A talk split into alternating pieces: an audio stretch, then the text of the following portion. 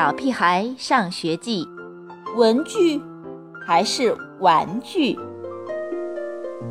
开学要倒计时了，妈妈每天忙着给我买上学用的东西。她最喜欢上街买东西了。妈妈的购物单上有练习簿、作业本、笔记本、记号笔、圆珠笔、铅笔、直尺、橡皮、胶带、剪刀、笔袋、文件夹。卷笔刀、液体胶水、固体胶水，看他忙进忙出的，我觉得要上学的不是我，而是妈妈。我只对书包感兴趣，上面有奥特曼的图案，很酷。于是我每天都背着书包，不管吃饭的时候、玩的时候，还是睡觉的时候。我都喜欢闻书包的味道。妈妈还买了羽毛铅笔、马桶橡皮、水果便利贴。爸爸好奇地逐个指点着问：“这是什么？那是什么呀？”文具盒。妈妈兴奋极了，想不到吧？多有想象力呀！我教你怎么变形。我懂。不用你教，爸爸跃跃欲试，妈妈躲在一旁，专心地将文具盒变起形来，就差一只胳膊就能变成小熊了。突然，爸爸伸出他的熊掌，一把抢过文具盒。爸爸兴奋得像个小孩子，开始琢磨文具盒为什么能变形。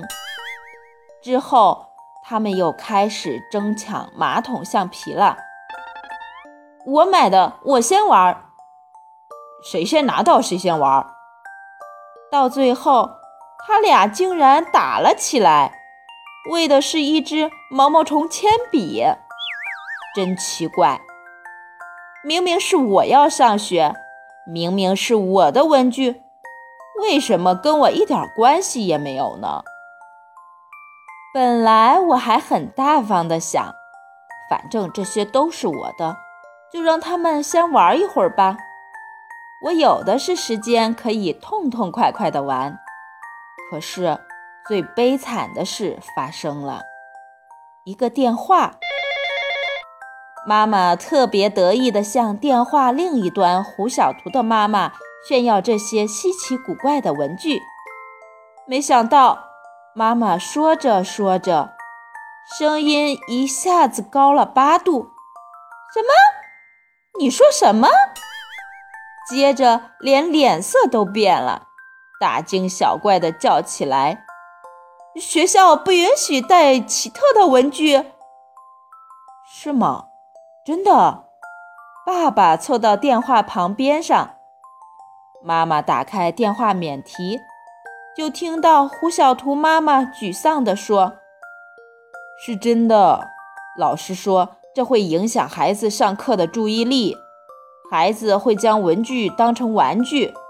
哎，后悔死了！我买的可不比你买的少啊！太好了，爸爸一下子又高兴起来，这些文具都归我了。”一旁的我终于哭出声来了，我我的，呃，都是我的，嗯嗯。